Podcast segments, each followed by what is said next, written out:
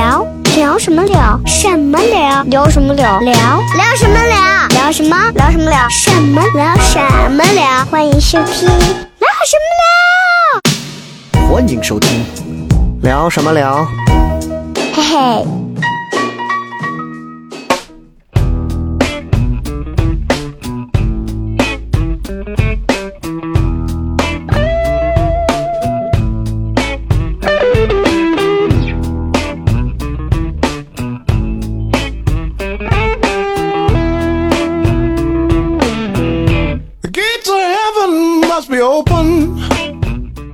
挺难的，但是你看，一种是被别人拖着，然后脖子上挎个绳子往前拉着的那种生活状态好，还是我自己一天自己抽自己嘚儿架啪的那种奔跑式的那种生活，哪种更有动力，更有激对情？，这个是这个是工作上的难。嗯，其实因为我不知道你这几年你家里面有没有一些比较让你觉得很难的事。有啊，我我就是。我我你你你问我什么时候感觉特别难的时候，我在想自己的养老。我不是来的路上，我还在想，你的养老，呃，对养老这件事情嘛，然后包括我那个朋友，就是你妈妈娟儿娟儿妈问我要不要冻卵子 这件事情，就是对于娟儿妈，我妈让你冻卵子啊，啊，对她要冻卵子，然后你把这期音频一定要给她听一听啊。然后，嗯、我我当时也考虑过，包括领养孩子，嗯、冻卵子。如果说我要是决定自己的这种生活方式，就是一定要坚持跟爱情结婚，而不是嫁给生活，嗯，将就生活凑合结婚的那种。那如果没有的话，我还敢不敢再这样坚持下去？嗯，就是哪就是那个谁范甜甜说那句“子宫都等不了了，你还能等”，嗯你愿愿不愿意等爱情这件事情？我都觉得简直是对子宫可能都已经被掰弯了，你还在这值什么？我还在这儿等爱情呢。嗯然后就是这件事情，你还愿不愿意，就是跟生活较这个劲儿？嗯嗯嗯，我有时候觉得生活真的是挺残忍的一件事情，它可以把一个。一个阳光光一样的人哈，瞬间碾压的跟虫子一样。对，我我跟你说一个我的朋友哈，十几年前我们认识的时候，我就觉得，哎呀，这这个女孩简直就是活得像光一样哈。嗯每天她出现的时候，我就觉得天边的五彩云霞都出来了。然后十年以后，我她是穿的像我妈那种，就是没有没有没有，她陕北人几十种颜色的那种。没有，她给我的那种状态就是快乐、幸福、阳光，嗯，开心，呃，积极，一脸一身正气，因为她是军人嘛，嗯女孩儿军人。我透露出来的那种感觉，我就觉得一靠近他，我就觉得快乐的不得了那种。十年过去了以后，我现在约他都约不出来，为啥为什么？离婚之后呢，他跟爸妈 住在一起，这个段子反转的很快啊，我天！住在一起，然后深居简出，因为工作太忙了。嗯哼，他娘医生工作太忙了，每天就是忙，然后工作、家庭、工作、家庭。我这十年以后再去见到他的时候，就没有十年前的那种快乐的感觉了。嗯嗯嗯我能从他的身上、他的气场上透露出生活的那种无奈。嗯，我真的，如果生活是一个是一个可以逆人的东西的时候，我觉得他是一个打不死的老怪，他分分钟可以把每一个人虐得稀稀儿的。嗯，就你不愿意妥协的都能妥协。我不知道大家有没有看过那个斯琴高娃演过一个电影啊，叫那个呃姨妈的后现代生活。对我看了，那个结尾一种啊无，力感啊。那个结尾虐了我两个月啊，那个结尾虐了我几个月，我没缓过来。我在我我心想哈，我老了以后会不会真的就像那个姨妈一样，真的是因为生活的无奈，跟一个恶心至极的人共度就余生？凑合着，凑合着，不然还能咋的？凑合着。对对对，你知道我其实有这种动过这种恐惧之心哈。为啥我才会跟上一期说的那个渣男相处？是因为我动了这个恐惧之心。嗯因为这三年，笑雷也知道，我三年有一半的时间是躺在床上生活不能自理的，你知道吗？我我现在的这个搭档，天天说我的脚是一个万向轮儿，嗯，就是属于九等残疾嘛。然后我就在想，这个世界上他主要来风是吗？啊啊，对，他主要他主要是因为仗着他是回民，你不敢骂他。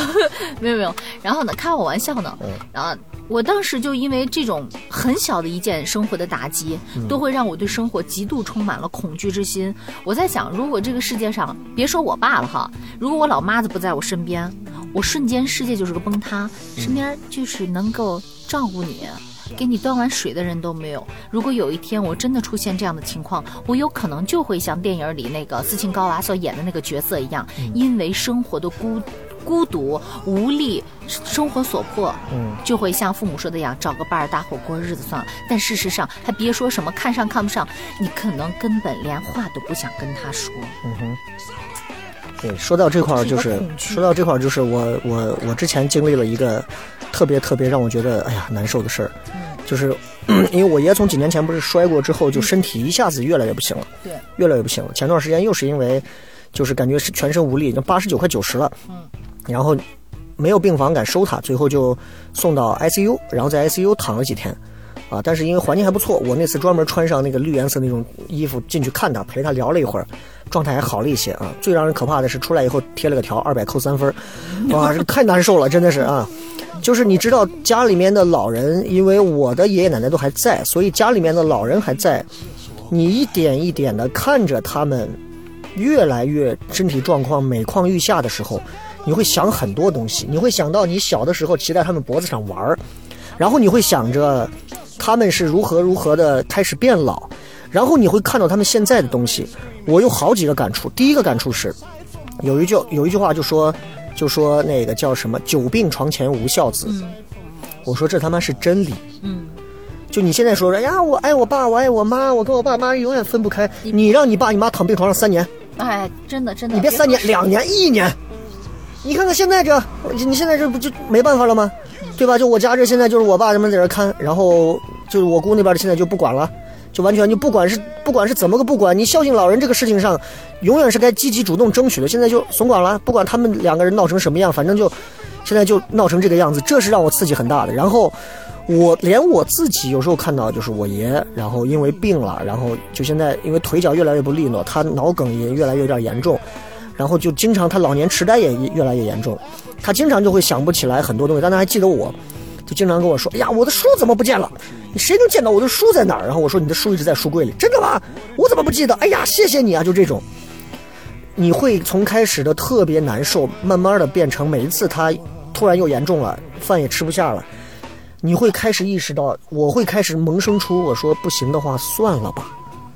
就我觉得不如让老人就舒舒服服的睡一觉走了，可能我都觉得是更好的，对活着的对不在的人都是一种解脱。我会萌生出这个想法，当然没有说出来。就当我萌生出这个想法的那一刻，我突然意识到，我操，什么他妈的人都会变，什么都会改变。我不是我想象当中的那么孝顺或者那么耐心有爱心。然后我也不是我想象当中的，就就就真的觉得就如何，就人真的是会变的，变得让你觉得就像你刚刚说的是说生活就像一个什么打不死什么老怪啊那，我会觉得就是人生啊，尤其你要有同学会，你就会发现人生就是一个阶段一个阶段的，就像是过滤器一样，过滤了几次之后，人和人就完全不一样了。有的人像我们现在还能坐在这儿聊天说说录录节目，有的人可能现在每天朝九晚五的，就是带孩子，没有任何的梦想可谈。还有的人可能就天天就是，就是忙于应酬啊，对吧？推杯论论盏的，就是这样。所以我们就现在回想起来，就真的觉得我操，真的是哎呀，生活这个东西把每个人改变的简直是面目全非。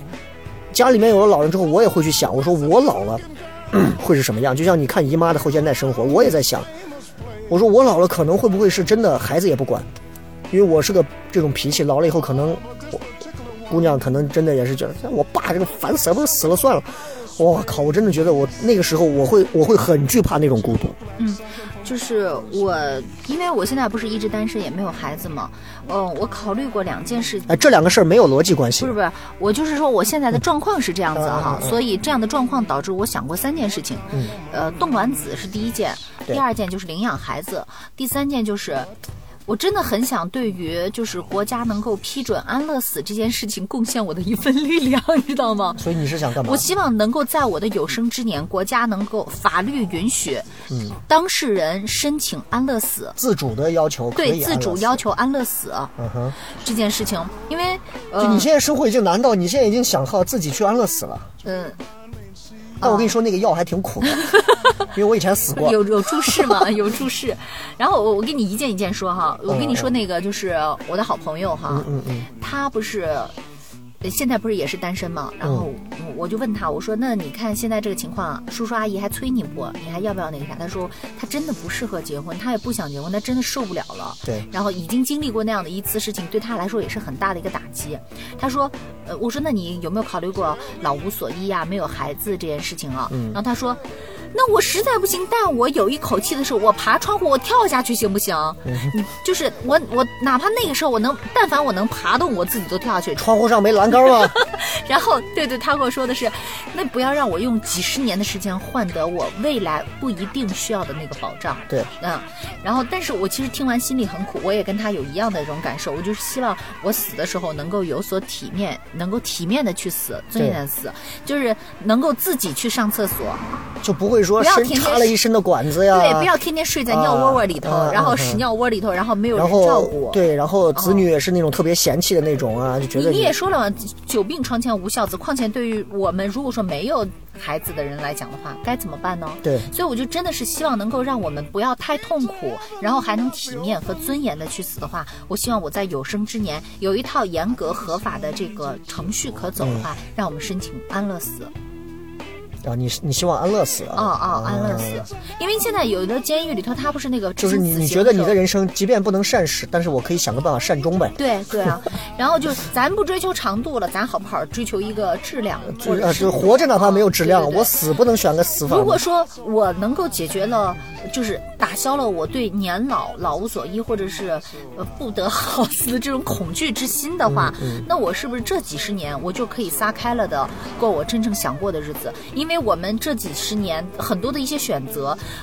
可能更多的是由于我们对老年的那种恐惧感，对所以才会导致你去做。你你这几年有没有已经开始意识到，嗯，就是随着生理年龄的增加，嗯，自己的心理和生理的一些变化，给你带来了对于生活上越来 life is hard 越来越难的这种恐慌或者是一些担忧。那因为咱们毕竟这个年纪还没有到六七十岁的那种生理的变化，只是这三年的我的意外事故，已经让我感受到生活不理不能自理嗯的那种恐惧感了。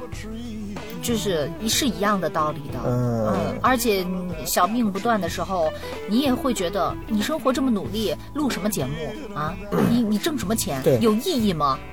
啊，人家虽然过得像动物一样的传宗接代，你觉得好像毫无了无生趣，天天就是生了娃养娃，养了娃生娃，生了娃养娃这种传宗接代的事情，你觉得了无生趣。那至少还有一个精神寄托，你做了很多很多的事情，等你根儿的时候也就根儿了，有毛用啊！百年别说百年以后，十年以后谁听你节目？谁知道所以我们所以我们现在聊到了，已经聊到了生活当中最难的一块，就是对于对于人生终点的一些这个人生的意义到底是啥？你现在做的这种东西，真的能让你真的有意义、有价值？你死的时候回忆起来这些事情的时候，你爽不爽？呃我还是赞同人家说的，人生其实是没意义的，你自己赋予它。对，对，所以所以我我觉得还有难在就是克服你心中那种恐惧感。嗯然后我之前是不是发了个朋友圈问过，我说你现在最怕什么？嗯，你有没有想过你最怕什么？反正我我就怕的那那个就是老的这件事情，还有就是这辈子你可能都没有办法真的去找到那种相爱的人，因为毕竟相爱的人找起来的话，真的比中五百万彩票还要难。对，还要难，就是这两件事情，一个是找到相爱的人去长久相处，另外一个就是关于衰老、死亡，你真的能够坦然接受吗？中国人很避讳谈这些话题。就我我现在都会感觉到，就是咱们往回说一个，不要说那么吓人啊，就往回说一点，就是随着嗯，咱俩现在其实年龄差不多嘛，然后你现在我现在接触的很多，我们最小的九七年的孩子，还接触过零零后的，你说你跟他们现在在交流的时候，特就你知道我曾经把像像杨凯啊，甚至程刚啊，像他们这一批人，我都会认为哎，他们不懂。就我，你现在在，你分明能够看到这些年轻人的世界视线里，世界里，你现在就是你眼中的陈刚、杨凯那一波人的年龄段了。哇，你就觉得，哇，来的这么快吗？就来了吗？就他们年轻人会出去玩，他们会自己有个群，他们会出去玩，出去干嘛？就包括我们铺子的几个演员小年轻啊，就我媳妇儿开车带他们走啊，回去送他们回家干嘛，都还觉得哎呀，跟你啊开车就，我跟雷哥开这车上我就可尴尬，就就你能意识到很多很多东西都在改变，很多东西都和以前不太一样了，就生活变得。我以前觉得所有的东西好像怎么都是顺着我的，现在所有东西感觉怎么都不顺着我。嗯，尤其是从去年下半年的几个月到，我觉得很多东西其实真的我还挺，我还挺嗯、怎么说挺难熬的，但是熬过来了，我就觉得，并不是说这个事儿我解决了，而是我习惯了。你慢慢就习惯了，你习惯了那些年轻的人是怎么称呼你，你习惯了用一套更老旧的方式去和他们交流，你习惯了他们怎么样去对待你，你习惯了用怎么样的一种方式去面对这个世界周遭的东西，你习惯了用现在更合符合你的年龄段的这样的一种呃言行举止去对待身边的所有的人，甚至你重新习惯了现在的你。人家不说细胞七年一个变化吗？我觉得我现在又在变，四七二十八，五七三十五，你看看，是不是？那个啥，我跟你讲一个可好玩的事情，我把这事儿都给我的好几个朋友讲过嘛。我们台里不是来了十几个实习生嘛？你说最小的是零零后，今年也就十八九岁的样子哈。对。然后我带着那个实习生上完节目以后，我们就出去吃了个米线，我跟就跟他聊天呢。我说，哎，你这十八九岁，你是怎么看待二十七岁和三十七岁的人呢？然后他说，二十七岁我们就叫哥哥姐姐，是男孩儿女孩儿？男孩儿，男孩儿三十七岁我们就叫老师。我说为什么呢？他说，嗯，那你叫人家阿姨不合适吗？然后你知道我当时那一瞬间，好难过呀！我跟你说哈，我二十七岁的时候，我就心想，我靠，我是一个孩子，你别吓我，谁给我提结婚会把我吓住的？对我说我是个孩子啊。等我缓过神儿来的时候，我已经是人家眼中的阿姨了，你知道吗？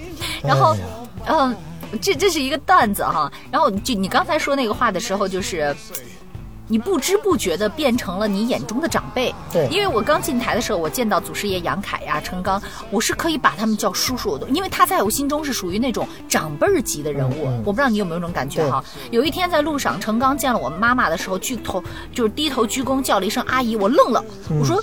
陈老师，你不应该叫姐姐吗？就是就那种分量，你知道吧？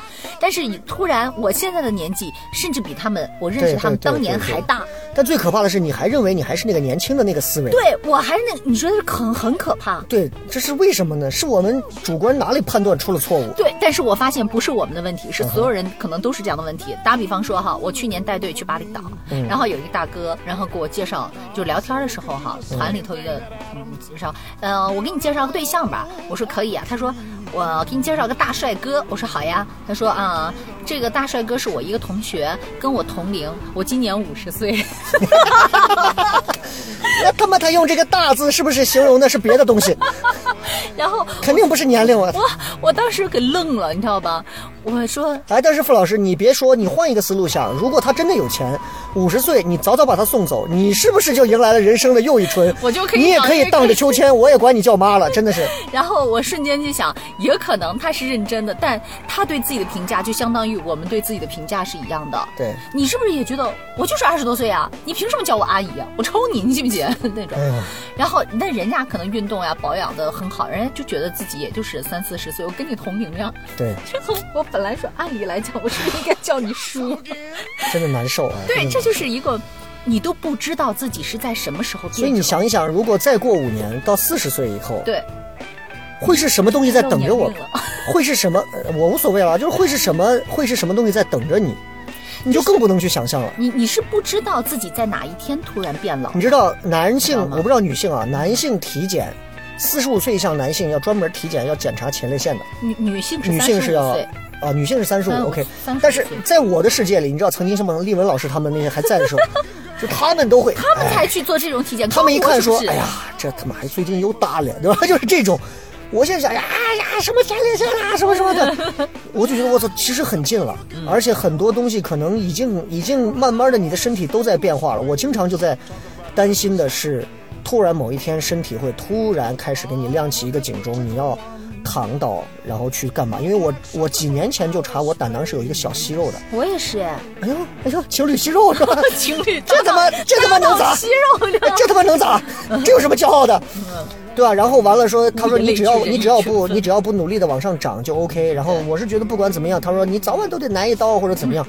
其实挨我就挨嘛好像其实我我多多少少还是会有一些逃避，就是嗯我装着没这个事儿，我就感觉我每在世界上活一天，就是过一天睡着了。就都偷的一天，我就是我经常会有这种心态，就我觉得现在的生活和我小时候的那种，哎呀，每天过怎么咱还能过快一点一样，完全不一样。我现在就希望每天过得慢一点，精致一点，对对对细致一点。每天的每一项内容，我吃每一顿饭，我都能努力的把它记住连我做的每一个梦，我都希望记住，因为生活活着，我真他妈觉得太辛苦了。而且我现在是觉得时间过得太快，快到就是我真的很想重申这句话。像我们这个年纪的人，不知道自己哪一天是老的。而且你刚才说到医院那件事情啊，生病那件事情，就是因为我这几这几年五六年往医院跑的次数太多了，我工资都交到医院了。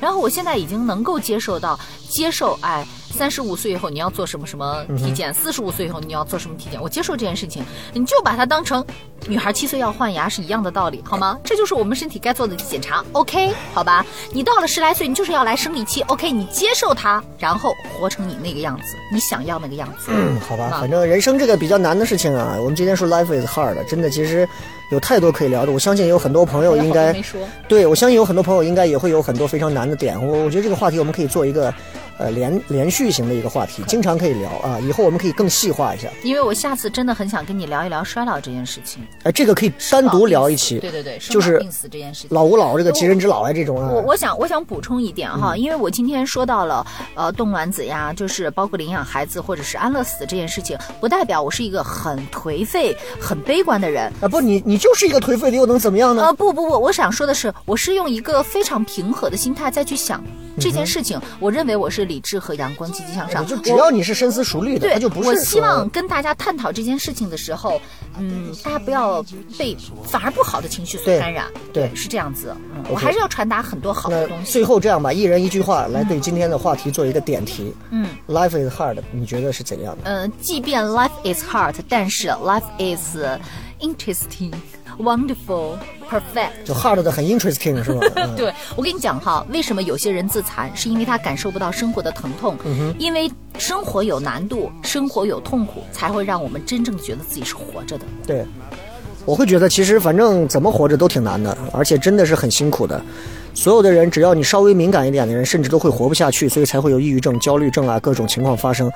但是我还是觉得，人生还是有很多值得你去拖延着你延续你的寿命，让你继续愿意活下去的理由和借口的。